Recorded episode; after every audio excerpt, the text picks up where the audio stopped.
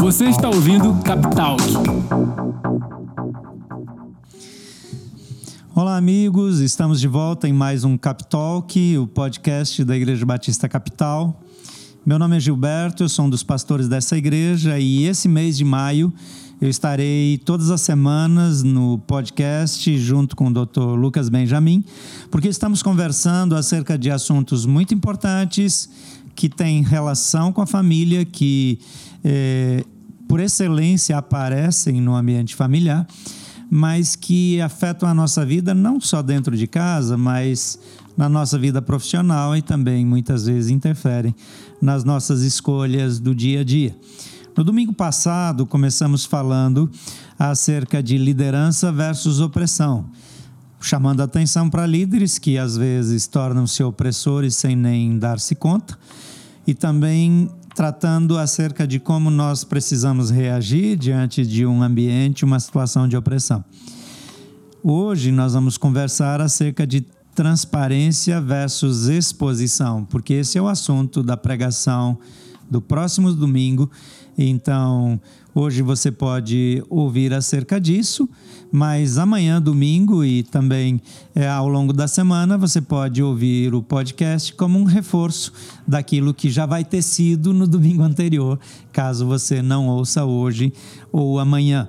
Nossas celebrações são sempre às nove da manhã, às onze e também às 19 horas online é, no YouTube, também no Facebook da Igreja Batista Capital. É, transparência versus exposição é um assunto importante porque muitas pessoas é, foram expostas e feridas indevidamente e muitas pessoas acreditam que a exposição é uma forma de correção, uma forma de ajudar os outros a crescerem, mas quase sempre é uma maneira apenas de machucar. É, como eu já mencionei, está comigo o doutor Lucas Benjamin. Obrigado por estar aqui, doutor Lucas. É, sua percepção é, como psiquiatra e, e, suas ponderações sempre nos ajudam muito. E hoje vamos conversar então é, sobre os danos e qual é a melhor maneira então que nós deveríamos reagir quando expostos e quando também encontramos uma situação é, que a pessoa se expõe e nós eventualmente poderíamos ajudar é, a corrigir ou a ajudar a proteger. Então, a nossa reação a situações do dia a dia é, estão muito em evidência. E eu queria começar mencionando a live de quinta-feira passada, onde eu entrevistei o Fábio e a Renata, e eles tiveram uma situação é, muito interessante, embora cristãos envolvidos na igreja, no próprio contexto da igreja, eles foram expostos. E não foi nem por uma situação verdadeira, foi por uma calúnia, mas que se tornou é, uma exposição pública da vida íntima deles é, atribuindo a eles coisas que nem verdade eram, mas que levou a Renata a ter um tempo mais de reclusão, trouxe feridas para toda a família, mas levou ela a ter um tempo em que ela não queria envolver-se com as pessoas, ela ficou mais fechada, e embora ela continuasse parte da igreja, ela já não queria envolver-se com as atividades, não queria servir como voluntária e passou a ter um sentimento de que não valia a pena investir nas pessoas porque as pessoas atraíram, expuseram, mentiram ou pelo menos acreditaram em mentiras e levaram isso adiante. Isso é muito comum, é, não é uma exclusividade de um ambiente ou de outro, isso costuma acontecer em ambiente de trabalho, em ambiente familiar, em ambiente é, eclesiásticos. A igreja não é um lugar que está imune a essas coisas. Algumas pessoas vão para a igreja e acham que na igreja é onde elas vão ser protegidas de todas as dores. E às vezes, justamente na igreja, elas são expostas, porque a igreja é feita de gente e gente com problemas, gente que foi exposta, gente que expõe, gente que sofreu abuso, gente que abusa. Então, a igreja é, é por amostragem um extrato da sociedade. A diferença é que no ambiente da igreja, em tese pelo menos, as pessoas têm uma palavra de esperança e são desafiadas a crescerem, a fazerem ajustes, a processarem melhor os traumas e continuarem vivendo. E nesse contexto, eu acredito que muitas das pessoas que nos ouvem eh, viveram também situações de exposição. É muito raro é, ter alguém que não confiou num amigo e, e, abriu coisas da vida pessoal e depois descobriu que estava na, na boca de todo mundo. É, de vez em quando a gente vê coisas vazarem na internet, é, fotos íntimas de pessoas, é, histórias de pessoas que gravaram as outras e usaram da liberdade do acesso e acabaram é, sofrendo com isso. É, como é que você tem visto isso na sua experiência, doutor Lucas?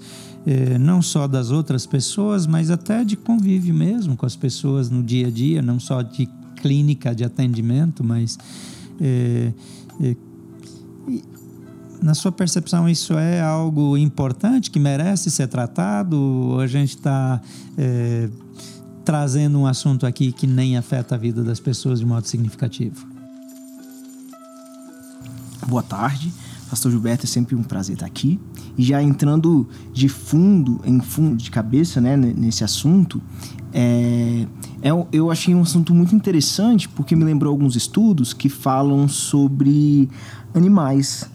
E nesses estudos mostra a força e o impacto que tem a ameaça da exclusão de, por exemplo, uma manada, um, um grupo de animais, tem sobre o comportamento daquele animal especificamente.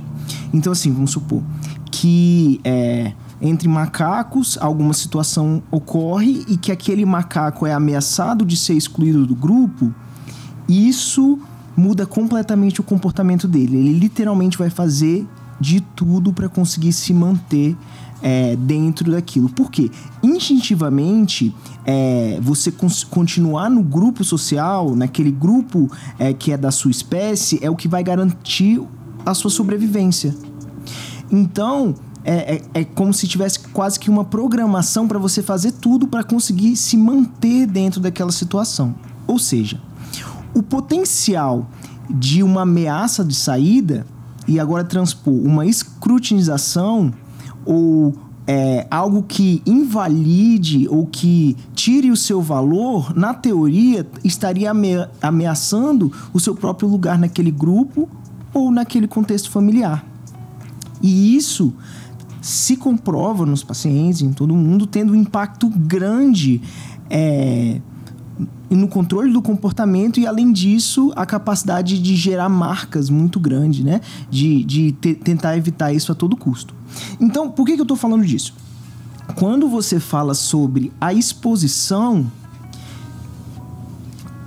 ela não é somente é, um momento em que você tem acesso a informações, digamos, privilegiadas, mas a exposição é justamente quase que um ataque, ou possivelmente tem um peso de diminuir o próprio valor da pessoa, né, ameaçando até o lugar dela ali no grupo, né?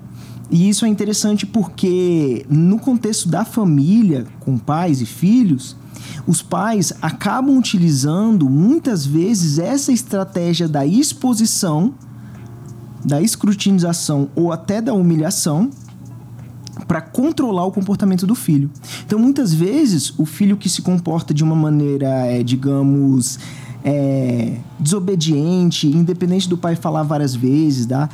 ele se mantém. Então, um, até às vezes com uma estratégia de simplesmente dar um jeito naquela criança, os pais recolhem, é, recorrem a qualquer tipo de estratégia e muitas vezes essa é uma delas. Mas é, os, as consequências, os efeitos colaterais dessa estratégia muitas vezes não é contabilizada e isso sim pode repercutir pela vida toda. Eu lembro parcialmente de uma história que, que me marcou. Eu queria recuperar ela, nem faz tanto tempo que eu li, é, mas era um testemunho que alguém deu. Um, um aluno que se tornou uma pessoa importante na vida procura um professor, um ex-professor idoso, que quando ele era menino, ele havia roubado, se não me engano, o relógio de um colega, porque ele era a parte pobre da, da sala e aquele relógio estava escondido com ele na roupa. E o professor então coloca todos os alunos de olhos fechados ou vendados, eu não lembro, e ele vai revistando um por um e ele vai afirmando eh, diante da sala não está com fulano também, não está com fulano e ele tira o relógio do aluno que que está com o relógio, mas o protege diante da turma e não o expõe. E, e isso causou nele marcas muito fortes de caráter e uma decisão de nunca mais agir fora daquilo que ele deveria agir e influenciou nos resultados que ele teve na vida. E aí ele menciona a conversa que ele teve com esse professor anos mais tarde. E, e aí ele perguntou como que aquele professor nunca tratou ele diferente, sabendo que ele tinha sido o ladrão. E daí o professor disse para ele simplesmente: Eu também estava com os olhos fechados. Então ele não se expõe a saber para não tratar com diferença ninguém. E ele protege o aluno dele. Eu achei essa história tão fenomenal, é porque talvez se ele identificasse quem foi, ele depois lembraria ou em algum dia tocaria no assunto, mas o, o, o aluno ele diz: o senhor nunca tocou no assunto comigo, o senhor nunca me tratou diferente ele diz: Porque eu nunca soube. Porque eu também estava com os meus olhos vendados. E isso me afetou, assim, essa história, porque é, às vezes nós guardamos coisas na memória que nos impedem de não tratar alguém diferente, mas esse sábio professor, ele, ele faz uma escolha. E ele está numa época, numa cultura é, que se ele não recuperasse o objeto, isso seria um problema social na época, mas ele protege o aluno e protege a si mesmo de eventualmente correr o risco de expor, de ter que dar uma resposta. Imagina se ele é interrogado mais adiante e ele diz: Eu simplesmente não sei porque eu também vendei, vendei os meus olhos e eu não tenho como passar essa informação. Então, é, afetou assim a minha maneira de olhar para o tratamento, porque na minha casa eh, eh, os meus pais muitas vezes queriam investigar publicamente. Eu lembro de uma cena eh, de família que os meus pais mandaram a gente abrir a boca porque eles queriam ver quem tinha mordido o chocolate porque o chocolate não era uma coisa tão abundante na nossa casa naquele tempo como, como hoje, né? E o meu pai, ele comprava aqueles chocolates de meio quilo, um chocolate maior. E aparentemente alguém foi lá e deu uma dentada. E, e aí ele mandou abrir a boca. Todo mundo abria a boca para ele descobrir quem, quem tinha mordido. É, eu levei bastante tempo para perceber que ele queria ver a dentição para ver o que, que, combinava com a mordida. Mas na minha cabeça ele estava querendo ver se tinha é, resíduo de chocolate na boca das crianças, né? E eu fiquei numa curiosidade enorme para saber quem mordeu. E até hoje eu não sei se ele não descobriu ou se ele não contou. É, porque a gente, eu, eu não fiquei sabendo. E eu não sei se foi um momento de lucidez onde ele decidiu proteger o, o criminoso, o, a pessoa que cometeu a gravidade de morder o chocolate, ou se foi uma maneira de proteger diante dos outros e depois é, é, teve alguma conversa em particular. Mas eu sei que eu já encontrei muitas pessoas em aconselhamento, em situações assim onde a exposição as envergonhou de tal maneira que elas não conseguiam é, superar a crise e, e, não eram capazes de seguir em frente. É, encontrei famílias cujas é, cujos segredos foram expostos publicamente, ou na igreja, ou na cidade, cidades pequenas do interior, que simplesmente mudaram de cidade para sentir que tinham alguma possibilidade de se refazer daquele dano. E de vez em quando a gente vê pessoas marcadas por uma exposição, por um vídeo que vazou, por alguma coisa que elas simplesmente não conseguem se recuperar ou então usam aquilo é, depois de uma maneira positiva é, para transformar numa ação, num movimento, num, é, num meio de ajudar pessoas que são feridas, porque a pessoa que sentiu a dor da exposição ela consegue entender melhor a dor da exposição de outras pessoas, obviamente. É interessante que você está falando isso, pastor, que é, na minha história eu tenho, tenho, tenho uma. Acho que um, um acontecimento até semelhante que foi. Eu estava no, no começo do ensino médio e eu tinha uma mania que eu acho que, digamos, não era tão inteligente no, no, meio de alunos, que era eu fazer muita pergunta, né? E muitas vezes é, eu perguntava no sentido de, de compreender melhor aquilo que o professor colocava, né? E, é, digamos, eu acho que eu trazia algum incômodo, né, para algumas pessoas. E aí teve um dia que eu estava na sala e eu recebi um, uma cartinha. Eu virei e quando eu voltei a cartinha estava em cima da minha mesa e eu não sabia quem tinha colocado. É, quando eu abri e tinha lá coisas, eu acho que escritas é, quase com sangue, né? Assim, quase odiosas, né? No sentido de, de... Por que, que você pergunta? Você quer só aparecer, mostrar, né? Coisas que, que eram verdades, né? Mas aquilo... E eu tentei descobrir ao redor se tinha, quem que tinha mandado, né? Mas todo mundo se esquivou e ninguém disse. A, aquela experiência trouxe tamanha vergonha, assim, dentro de mim que eu não perguntava durante a sala de aula. Se eu precisava realmente ter acesso a um, a um professor ou algo, eu fazia fora ou depois do momento para não correr o risco. E aí, como isso se tornou uma prática, depois eu nem lembrava de que por que, que eu não tinha o costume de fazer perguntas na sala de aula, né? E aí, quando eu, eu entrei na residência, depois da faculdade, depois de casado, né? Eu estava numa aula de discussão na residência. E, e, na psiquiatria, na verdade, a, discussão ela é valorizada, né? Então, quanto mais assunto, melhor.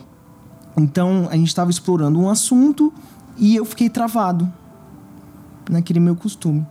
E aí, naquele momento, o coordenador me estimulou a, não, aqui é o lugar, aqui é o momento, né? E aí, quando eu comecei a falar e, respond, e responder, na hora me veio aquela memória.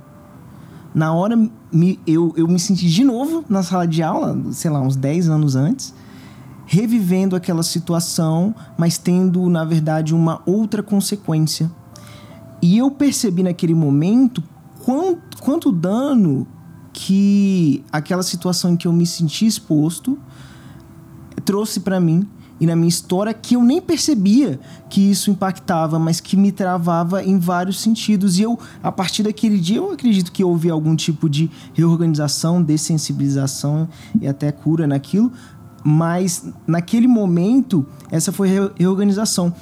E, e isso, assim como eu, tem muitas pessoas que vivem debaixo de, de circunstâncias ou lei, evitando que situações que aconteceram no passado, em que elas se sentiram diminuídas, objetificadas, né, aconteçam novamente, que impedem muitas vezes a gente de alcançar e desenvolver nosso pleno potencial.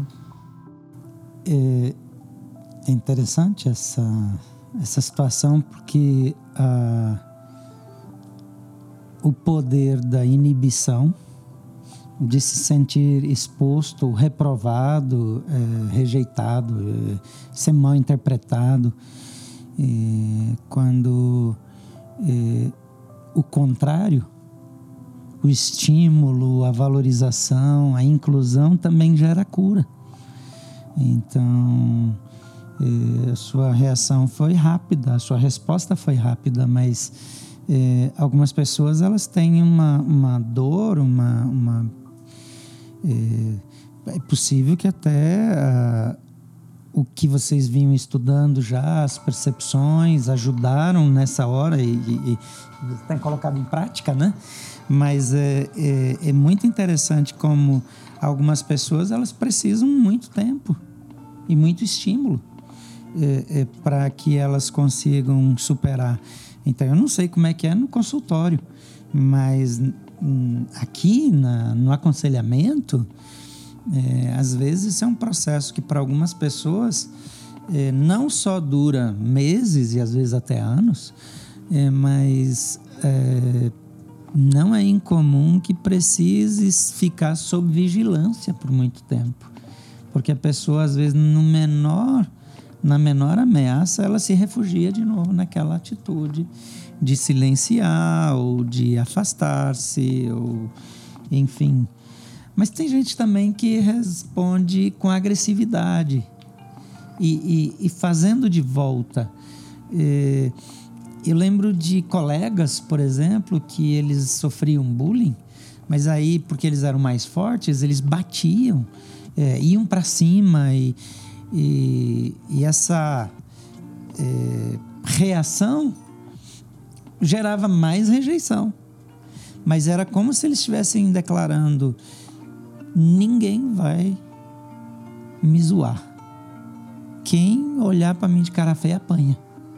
Então era uma coisa de menino, de, de é, mas que é, alguns eram amigos e, e, amigos próximos que eu, por exemplo, ia a pé para a escola um período e era uma situação tranquila, não é como hoje, né, que as crianças não podem sair. E eu lembro que eram pessoas totalmente amáveis, mas nessa situação, é, é, quando alguma coisa assim acontecia, ele, ele se transtornava. Estou lembrando de um menino específico, ele ficava totalmente diferente. E não sei se isso tem a ver com a exposição, mas com certeza tem a ver com dor, com trauma, não é não? Eu, eu acredito que sim, né? Eu você possa até ser enviesado, mas eu acho que assim, é, temos muitos comportamentos que são aprendidos, né? E, e, muitas vezes, se a gente se comportou de alguma forma no passado e aquilo trouxe uma sensação de conforto, a gente tem uma chance muito grande de repetir isso no futuro, né? Então, assim, é como, digamos, se estivesse chovendo e a gente tá sentindo frio, desconfortável, põe uma capa de chuva, né? E aí a gente agora quer usar essa capa de chuva é, onde a gente estiver, mesmo o sol na praia, né? E, e, só que quando essa capa de chuva é amargura, né? Ou quando essa capa de chuva é, é você evitar, tá aberto a novos relacionamentos, ou até é ferir outros, né? Ela talvez não deixe de funcionar. Mas, de novo, ela vai ter efeitos que vão ser danosos, né? Eu estava pensando numa situação, porque é, pessoas elas são diferentes e têm experiências diferentes e reações diferentes, mas é, às vezes a pessoa ela reage com dificuldade a uma liderança, é, a uma chefia no trabalho. É, é, muito difícil a gente não ter que responder para ninguém na vida. É, tem poucas pessoas que não precisam responder para alguém, é, prestar contas para alguém. Mas algumas pessoas, elas não entram num trabalho que elas precisam prestar contas é, e preferem trabalhar como autônomas e, e, mesmo que ainda assim tenha que prestar contas de alguma maneira, é, é, mas para não ter um chefe. E às vezes isso não é, por causa do temperamento, mas às vezes é por causa de uma situação de exposição. E eu fico me perguntando, doutor Lucas, como que é, uma pessoa deve reagir quando ela se sentir humilhada em casa? Porque alguns pais, eles vão corrigir os filhos e fazem isso na mesa do café da manhã, na mesa do almoço, tratam publicamente. É, eu lembro de uma situação que eu fiz um negócio, menino, menino mesmo, eu fiz uma coisa errada e provoquei um acidente entre as máquinas lá agrícolas, o trator, a colheitadeira. Foi um negócio meio. É, é, eu dei uma aprontada boa. Mas eu tinha certeza que as minhas irmãs iam contar para todo mundo. Então eu não queria passar vergonha. Eu não sei de onde que eu tinha essa vergonha, mas eu, eu não queria passar vergonha. E então eu menti, eu inventei uma história lá, meio absurda. E num primeiro momento que meu pai ficou sozinho comigo, ele me confrontou. Ele falou: Esse negócio é verdade? Porque se for, eu vou querer ir atrás para saber quem foi. Eu falei: Não, pai, quem, quem fez isso fui eu, foi assim, assim, assim. Na primeira, eu abri para ele, mas porque eu estava longe delas. Só que numa conversa perto delas, ele deixou vazar que eu menti. E uma das minhas irmãs falou assim só: ele mentiu? Pronto. Quer dizer, foram anos de, de tortura. De tortura. É, é, de todo tipo de, de piada de amigos adultos do meu pai chegarem lá em casa, escuta, e aí contar uma história parecida com a que eu inventei. Aconteceu na minha casa, não passou ninguém por aqui fazendo esse tipo de coisa. Esse negócio foi para os vizinhos, isso foi para a igreja, isso foi para a escola. É... E eu fico me perguntando é...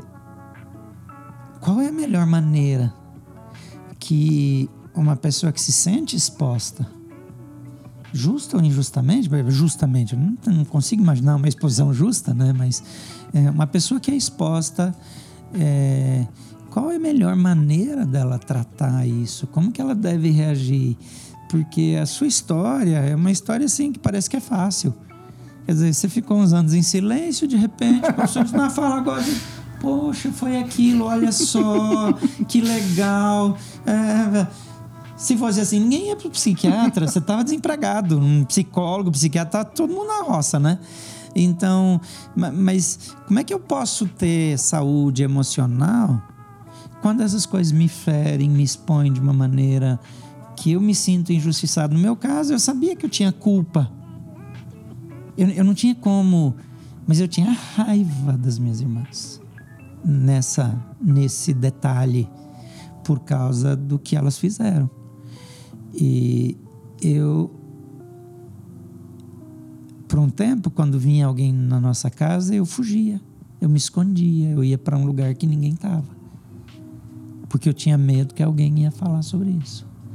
Então, é porque não teve, não teve um momento mágico na sala de aula que eu. É, é, é assim, poxa, olha só, e, e o negócio foi embora. Poxa, gente. Achei essa história meio imprópria aqui para ah, contar pra eu gente. Eu achei tão bom. A história foi ótima, mas achei a solução fácil demais. é, eu acho que, que pensar sobre isso é primeiro reconhecer que a nossa história impacta a gente. É, muitas vezes a gente não está disposto a nem reconhecer é, o peso que é, situações que a gente viveu têm. E essas situações têm peso. E muitas vezes, porque é um lugar de dor, é um, é um lugar de desconforto, a gente não quer revisitar. Então é como se fosse um quarto que a gente quer deixar fechado. Né? A gente não quer reconhecer, mas a gente não entende que não tem só uma porta aquele quarto, né? E, e acaba aquilo vazando para outros ambientes. Foi muito legal que, que você comentou, pastor, que muitos daqueles que sofreram situações semelhantes se tornam novos reprodutores de ações, né? E isso é uma forma de lidar com aquilo que impactou você negativamente. É uma forma, digamos, mais disfuncional, né? Porque você está criando novo, isso em outras pessoas, mas é uma forma de lidar. Então, a partir do momento que a gente reconhece o impacto que isso traz em nós, estamos dispostos a revisitar esse local é, é criar uma nova circunstância para que aquilo possa acontecer de uma maneira semelhante, mas que tenha um resultado diferente. E aí que eu acredito que entra é, viver em comunidade, em relacionamento, em âmbito familiar, é você conseguir, e eu, eu entendo que isso é difícil, mas se abrir a ponto de dar oportunidade para que aquele lugar seja revisitado e, e transformado, sensibilizado. Haja cura. Eu gosto de, de um versículo que a gente até comentou na semana passada, né? Que que confessem uns aos outros para que haja cura. A cura, a, do mesmo jeito que a situação traumática vai acontecer no relacionamento com pessoas, a cura também vai, até no psiquiatra mesmo, é, ou no psicólogo, ou, ou, no aconselhamento, você tem que revisitar com alguém aquela situação, você tem que expor aquela dor, né? E dar oportunidade para que seja dessensibilizado e recosturado de uma outra forma. É, na, minha, na minha história, eu tive uma reação é, bastante ruim, errada, porque parece que ficou claro para mim que falar a verdade não compensa. Porque eu não queria mentir. Na minha casa, falar a verdade era um valor. E eu não queria mentir, eu queria me proteger daquilo que eu chamava de fofoca das minhas irmãs, né? E eu não sei porque que eu achava que elas iam contar para todo mundo, mas o fato é que elas contaram, né? É, e quando é, quando eu escrevi esse novo padrão, eu comecei a mentir. E, eu passei a mentir não só para coisas importantes, para qualquer coisa. Sabe, para qualquer coisa. É, metade da minha vida eu acho que virou mentira. Mentia por qualquer razão. E eu, como cristão, eu comecei, mesmo menino, eu comecei a, a me sentir confrontado, porque é, você precisa viver na verdade. E eu não relacionava isso com, com esse acontecimento. E, mas eu precisava parar de mentir. Então eu tomei uma decisão é, que parece contraditória para aquilo que a gente está é, é, falando aqui, porque a gente está falando de transparência versus exposição. E eu aprendi com essa história que a transparência cura e a exposição fere. Porque o que é que eu fiz? Se eu mentia para alguém, eu voltava lá e dizia assim: Você lembra que eu falei tal coisa? Então, não é aquilo, não, não, foi isso que aconteceu. Deixa eu te contar a verdade. Às vezes eu chegava a dizer para a pessoa assim: sabe aquele negócio que eu te falei? Então, é mentira. Mas isso era difícil para mim. E parece exposição, autoexposição. Mas eu percebi que eu decidi ser transparente com um problema que eu carregava. Porque, no fundo, aquelas experiências desenvolveram em mim um sentimento de rejeição. Então, eu não queria ser autêntico, eu não queria ser quem eu era, ou demonstrar quem eu era, eu queria passar a impressão para as pessoas que eu era alguma coisa melhor. E não, não acho que a, o sentimento de rejeição tenha sido exclusivo, é, é, oriundo exclusivamente desse evento. Mas ele, obviamente, contribuiu de maneira marcante. Mas a estratégia que eu desenvolvi, que era mentira, ela veio dali. Então eu comecei, toda vez que eu percebia que eu tinha mentido, eu comecei a voltar e confessar. Só que voltar e confessar para mim era um negócio difícil. Então, para não precisar voltar, porque eu me impus que eu ia contar a verdade. Então, para não precisar mais é, fazer isso, eu passei a falar a verdade assim, antes de pensar. A pessoa perguntou, eu já. Então, situação assim de sala de aula mesmo. É, é, o professor perguntar: é, Você trouxe trabalho? E aí, ah, eu. Aquelas desculpas que aluno dá. Eu dizer, professor, eu não fiz. Eu não fiz porque eu fui assistir TV e eu me distraí quando eu vi estava na hora de dormir não deu tempo. E me dei bem em algumas ocasiões. É interessante que eu acho que Deus cuidou, porque nessas estratégias eu me dei bem. E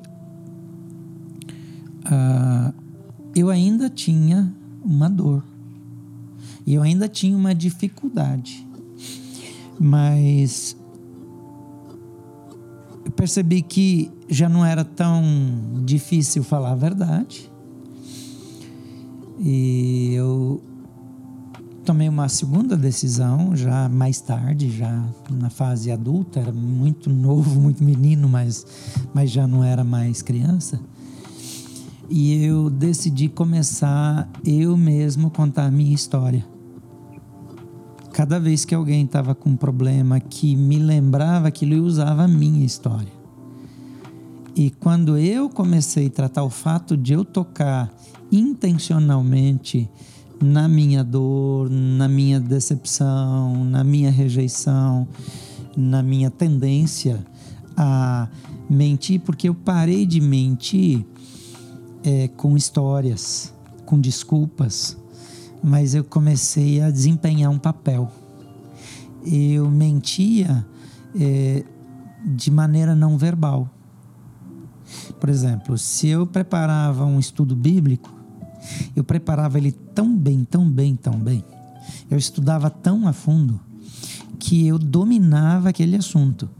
Mas eu falava, eu apresentava ele de um jeitão como se eu tivesse pego aquele texto acidentalmente.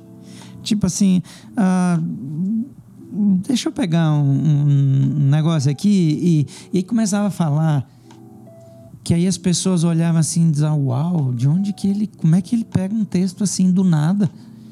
Mas eu não pegava um texto aleatório. Podia ser numa conversa, numa roda, e alguém dizia, vamos pegar. Eu dizia, hum, deixa eu ver aqui, vamos, vamos dar uma olhada. Eu dava uma simulada assim, mas eu sabia exatamente o que, é que eu ia pegar, porque era aquele que eu sabia mais. Então não deixava de ser uma, uma mentira mais polida, mais sofisticada e, e, já usando a Bíblia, usando já, já depois de seminário, já era pastor, já, já tinha, era menino, mas era pastor. E, e eu meio que me alimentava da impressão que as pessoas tinham. E eu comecei perceber que eu precisava ser transparente nisso. E dizer para as pessoas: eu tenho uma dificuldade e aí eu tentei descobrir por que, é que eu tinha para a história fazer mais sentido, né? Eu não queria também só dizer eu sou assim e pronto. Eu queria que pelo menos as pessoas dissessem: ah, tá, é por isso. É, era uma, uma espécie de autojustificação, uma defesa prévia. Mas é interessante que isso funcionou. E à medida que eu fui lidando com isso, e, e surpreendentemente as pessoas iam se identificando. E elas iam, Hum, é por isso que eu faço isso, é por isso que eu sou assim. E aí traziam as histórias. E a gente virou meio que um grupo de celebrando a recuperação na igreja que a gente tinha, é porque as pessoas começaram a abrir o seu próprio coração. E eu descobri que eu podia ser aceito expondo as minhas fraquezas é, e que isso não era uma garantia de que as pessoas não iam me entender ou me rejeitar. Agora, é completamente diferente de quando eu quero me justificar e eu conto a história do outro que o outro não me permitiu. Porque lá com os meus irmãos era meio assim: eu fiz tal coisa, mas ele também fez. Como é que é discussão de casal? Quase sempre. A esposa fala um negócio pro marido e diz: Não, eu fiz, mas é que você. E aí vem o, a, a transferência da responsabilidade. E e aí o versículo que me vem aqui é, é quando a Bíblia diz: Conhecereis a verdade, a verdade vos libertará. Quando a Bíblia diz isso, primeiro está falando que Jesus é a verdade e Ele é que liberta. Mas também está dizendo que verdade é o discernimento acerca do que é e do que não é. Então, quando eu consigo trazer para a luz a minha dor, trazer para a luz a minha ferida, trazer para a luz a minha decepção, trazer e, e, e abrir isso para minha transparência e, e, transparentemente tratar é, é, daquilo que me é, afetou ao longo da vida, o efeito disso também é libertação, é liberdade daquele, daquele processo que se eu fosse psiquiatra, culto, assim, eu, eu chamaria de dessensibilização. eu diria que, que eu me reorganizei, que eu processei o trauma. no fim é a mesma coisa, né? Mas essa, é, para mim, isso é, foi uma libertação. Sim. É, amigo, pensando é, nisso que você está falando, é, me, me, vem à mente até uma medida de, de proteção, digamos, de, de prevenção, é, de criar situações é, semelhantes, né? É, até tentar não, não me delongar muito, mas é, para os pais, eu acho que seria interessante criar algumas medidas para desvincular a correção de exposição e humilhação, né? Então, é, um exemplo bacana que, que eu penso é, por exemplo, se, se você está andando na rua é 60 km por hora, você está andando 80 e o policial te para e ele chega para você e fala assim, seu sem vergonha, é, você não tem, é incorrigível, você é muito difícil, você é um monstro, toma aqui sua multa. Não, ele vai falar, Senhor, tudo bem, você percebe a velocidade que você estava, que você está, isso infringe a lei, portanto, aqui sua multa. Você quase que fala obrigado e vai embora, né? Desculpa né? ter nascido.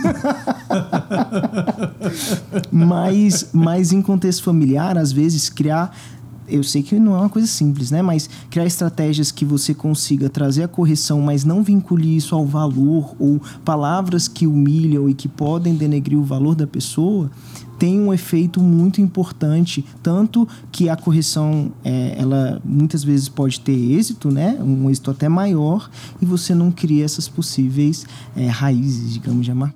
Correto, eu concordo totalmente. E eu acho que tem um, um, outro lado, que é o que eu mencionei, é, porque quando a gente fala de exposição que machuca e transparência que cura, é, nós temos alguns ambientes próprios. É, por exemplo, Celebrando a Recuperação, que é um evento que, quando as igrejas não estão fechadas, acontece toda quarta-feira no Campus Norte, lá na é, 407-408 é, que é um tempo de transparência, mas ninguém é exposto, que é uma diferença fundamental. E há, inclusive, um compromisso muito sério de sigilo. E, e as pessoas não dão opinião sobre o que a outra fala. As pessoas simplesmente ouvem respeitosamente. E, e isso é um ambiente extremamente terapêutico. É um outro ambiente que tem oportunidade para as duas coisas tanto para ferir como para curar, é o pequeno grupo. O pequeno grupo ele foi idealizado para cura, mas eventualmente a traição da confiança traz feridas. Então não é incomum encontrar uma pessoa que abriu uma situação num pequeno grupo e que foi exposta e se sentiu ferida. Mas graças a Deus, tem muito, muito, muito, muito mais casos de pessoas que encontraram a cura, porque foram transparentes, encontraram alguém para compartilhar. Então, meu conselho é, para quem está nos ouvindo que eventualmente está marcado por situações de exposição, é, comece num pequeno grupo, só não se apresse demais em confiar e abrir a sua vida porque essa velocidade ela é inimiga. É, é, é eventualmente você vai falar para uma pessoa enferma é, que tem outras razões, mas que não consegue guardar. É, quando é, é, aquele versículo que você citou, doutor Lucas, de Tiago, que diz: confessem os pecados uns aos outros e orem uns pelos outros para serem curados, continua dizendo: pode muito em seus efeitos a oração de um justo. Quando ele cita um justo ali, está falando de uma pessoa íntegra, de uma pessoa confiável, não de um fofoqueiro, não de uma pessoa é, é, que quer se projetar em cima das outras. Então, a confissão ela é de grande valor, eu diria que a transparência é de grande valor, mas ela precisa ser feita no ambiente certo e da maneira certa para que ela não vire é, uma exposição. Então, o pequeno grupo, a gente tem um zelo muito grande para que ele seja esse ambiente seguro. E algumas pessoas elas são tão ávidas por abrir que elas se precipitam e fazem isso antes de ter o ambiente de confiança. Mas depois que a gente tem um ambiente de confiança e pessoas de confiança, é tão é, é terapêutico quando a gente consegue é, abrir a vida e parece que tira um peso dos ombros e acaba é, nos levando é, para uma vida mais saudável. Infelizmente, o nosso tempo já está acabando, doutor Lucas. O papo rolou aqui. Eu espero que você que está nos acompanhando é, tenha gostado pelo menos um pouco parecido com o que eu gostei, porque eu gostei muito desse bate-papo aqui. E quero encorajar você a acompanhar as nossas celebrações de domingo. É, no mês de maio, como eu falei, na série Retratos de Família, estamos tratando justamente das grandes feridas que têm mais facilidade de aparecer no contexto familiar, mas que podem acontecer e aparecer em outros ambientes e também é, trazer danos de longo prazo, de largo impacto, mas também o caminho para a cura, porque Jesus sempre tem é, um, uma palavra de restauração. É quando ele encontra uma mulher apanhada, flagrada em adultério, ele não a condena, ele diz: vai e não peques mais. Ele tem uma palavra de continuidade. As pessoas querem apedrejar, mas ele quer abençoar, ele quer cuidar, ele quer restaurar. Então, independente se a exposição que eu sofri foi por histórias falsas, mentirosas, caluniosas ou é, por verdades, mas que eram íntimas e pessoais e foram expostas, o dano é parecido. E Jesus cria um ambiente que é recriado através da igreja para que a gente possa encontrar cura. O mesmo ambiente da cura, às vezes, é ambiente de ferida, porque pessoas são pessoas falhas. Mas não desista, é, porque se dentro da igreja você encontra pessoas que te ferem, lá fora, então é que você vai encontrar sua pedreira mesmo, né? Então não viva iludido de que a igreja é um lugar totalmente seguro, um ambiente santo, porque não é verdade. Mas dentro da igreja você tem ambientes onde você pode abrir o seu coração, celebrando a recuperação, é um deles. Os pequenos grupos eh, são ambientes que devem oferecer esse tipo de ajuda. Obrigado por nos acompanhar. Você pode nos seguir também no Instagram Igreja B Capital, que é o nosso Instagram principal, ou Igreja Capital Sul, Igreja Capital Norte Igreja Capital EPNB, ou também nos seguir no Facebook, é, no YouTube, Igreja Batista Capital, ou em qualquer uma das nossas celebrações no domingo 9, 11 e 19. Obrigado, Dr. Lucas Benjamin, mais uma vez. É, obrigado por seu tempo e por sua atenção para com todos aqueles que nos acompanham aqui no Capitalk. Eu que agradeço. Até a próxima. Até mais, gente.